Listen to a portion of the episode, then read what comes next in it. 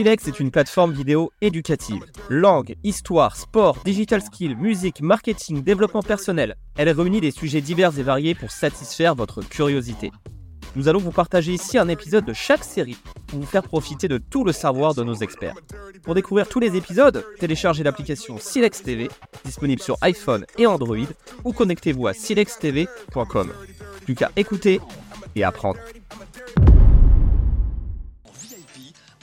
Nous sommes à la fin des années 90, et bien que j'ai cours dans seulement 7 heures et que la nuit s'annonce particulièrement courte, heureusement, écouteur dans le noir, je peux compter sur ces voix qui vont me mener au pays des rêves de la plus belle des manières. L'imaginaire, stimulé par ces voix sans visage, emblématiques et talentueuses par la capacité de me faire voyager. La magie est palpable, les messages passent et l'accompagnement dans le quotidien est réel. À eux, on peut leur faire porter le poids lourd de nos journées mais également le début de notre adolescence ou encore l'accomplissement de projets ou même les défaites amères. Il se trouve aussi ici le pouvoir de la radio, vecteur d'émotion, marqueur du temps et légèreté de l'instant. Bonjour à tous, je suis Emeric Berco, animateur sur Skyrock depuis 2009 et je vais vous raconter l'histoire de la radio.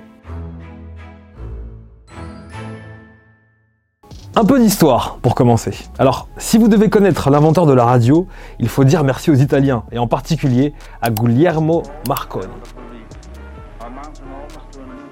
Guglielmo Marconi est un ingénieur et un inventeur italien qui est considéré comme le père de la radio moderne. Il est né en 1874 en Italie. Il a commencé à s'intéresser à la télégraphie sans fil à un très jeune âge. Alors il a passé plusieurs années à expérimenter avec des systèmes de transmission de signaux sans fil basés sur les ondes électromagnétiques. Et en 1895, Marconi a réussi à transmettre pour la première fois un signal sans fil sur une distance de plusieurs kilomètres, ouvrant ainsi la voie à l'émergence de la radio moderne. Il a ensuite poursuivi ses recherches et il a réussi à transmettre des signaux sur des distances de plus en plus grandes jusqu'à traverser l'Atlantique en 1901, un miracle. Une réalisation considérée comme un exploit technique majeur de l'époque et qui a considérablement accru la popularité de la radio. Marconi a poursuivi ses recherches et il a développé de nouveaux systèmes, de nouveaux systèmes de transmission de radio notamment, pour la marine et l'armée. Il a également fondé la Marconi Wireless Telegraph Company, qui est devenue l'un des plus grands fabricants de matériel de radio au monde.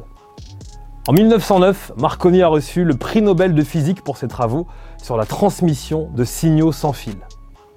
La toute première radio à émettre, c'était la station de radio 2MT, une station de Marconi. Elle commence sa diffusion en juin 1920 à Whitehall, c'est près de Chelmsford, dans le comté d'Essex en Angleterre. 2MT a commencé à émettre des programmes de musique, mais également des informations. Allô Mars. Monsieur Marconi sur le Electra avec sa nouvelle antenne. Il espère contacter Mars. Les émissions ont été entendues par des auditeurs locaux dans un rayon de seulement 1 km. Au début, la station ne diffusait que quelques heures par semaine, mais au fil du temps, elle a augmenté ses heures d'émission pour devenir une station de radio à temps plein. C'était l'une des toutes premières stations de radio commerciales au monde. Elle a été un modèle pour toutes les radios qui ont suivi. À présent, parlons de la France. Chez nous, c'était la station de radio Poste Parisien, également connue sous le nom de Radio Paris.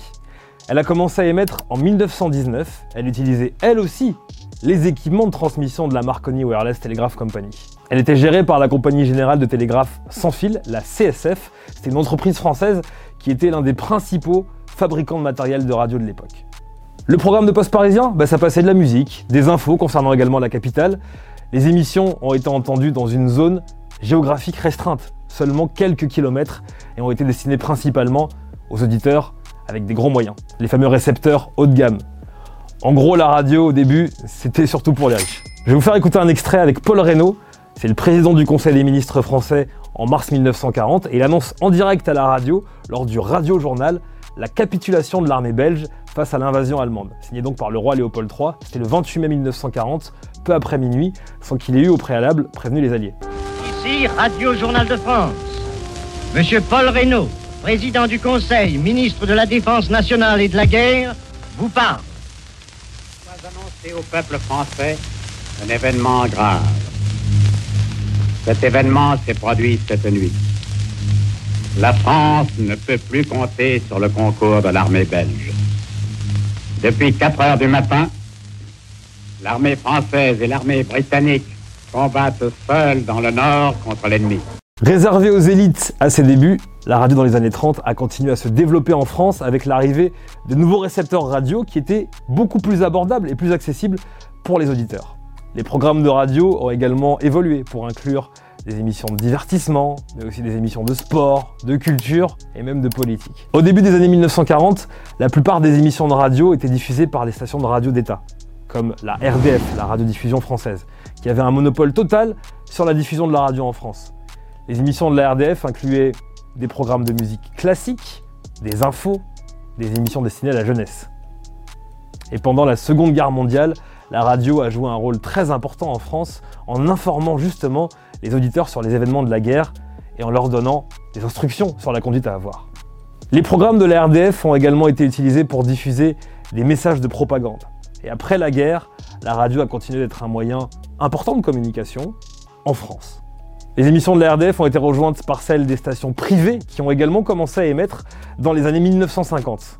Pour vous raconter un petit peu, ces stations privées, elles ont offert une alternative au programme de la RDF parce qu'elles passaient de la musique populaire, des émissions de divertissement, des émissions de sport. Voici un extrait très rare de Bourville sur la RDF. Sur deux ânes. Ça, ça fait incidemment. Incidemment, je dirais, comme dirait le directeur, le de deux ânes. Il connaît bien. Et c'est lui qui m'a écrit, alors il m'a dit Les années 50 ont également vu l'arrivée de nouveaux formats de radio, tels que la radio pirate et les radios libres, qui ont offert une alternative aux stations de radio d'État et les radios commerciales existantes en diffusant des programmes indépendants et alternatifs. Mais pour voir leur émergence et surtout leur démocratisation, il a fallu attendre ma partie préférée de l'histoire de la radio, ce sont les années 80. Oui, la radio a enfin pu rimer avec liberté, mais ça, je vous en parle dans le prochain épisode. Merci d'avoir écouté cet épisode Silex exclusif. Si vous avez apprécié, pensez à nous laisser 5 étoiles. Pour découvrir le reste des épisodes de cette série, téléchargez l'application Silex TV, disponible sur iPhone et Android, ou connectez-vous à silextv.com. Pour être alerté des nouveaux épisodes, abonnez-vous et activez la cloche. Il y a encore tant à apprendre et à écouter sur Silex TV.